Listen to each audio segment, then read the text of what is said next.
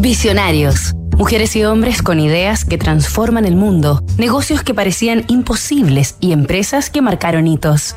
Para mí, la música es melodía, armonía y ritmo. Lo que se hace hoy en día es solo ritmo. Charlie García, la libertad creativa. Tras su inmenso éxito con Sui Generis, el gran fenómeno de la música argentina a comienzos de los 70, Charlie García y su compañero Nito Mestre se unieron al proyecto folk rock por Sui Gieco, junto a Raúl Porcheto, León Gieco y María Rosa Llorio, la madre del único hijo de Charlie, Miguel.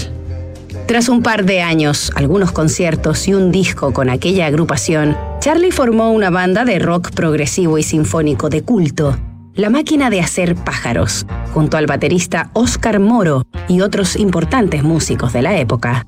Un conjunto que el propio Charlie definió como la banda Yes del subdesarrollo, que editó dos magistrales álbumes.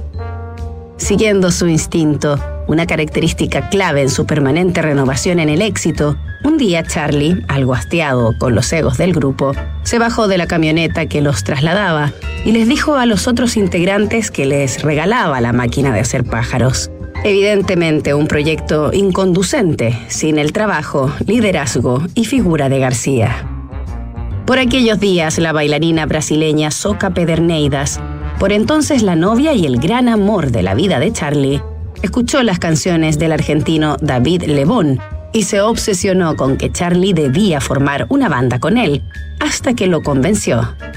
García contactó a Lebón, a Oscar Moro y a un joven bajista que había visto tocar una noche en un club y le había, en sus propias palabras, pateado el corazón, llamado Pedro Aznar.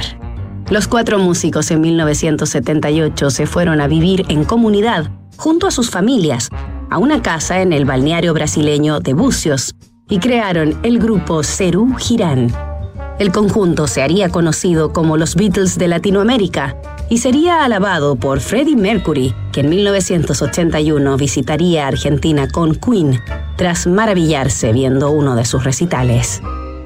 Cerú Girán desafió a la dictadura de Videla en sus camufladas letras y polémicos conciertos, tras los que Charlie y compañía pasaban las noches detenidos por la policía.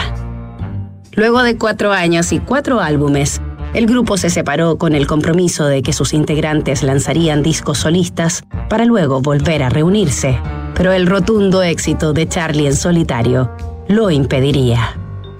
Nos reencontramos mañana con el último capítulo de esta historia.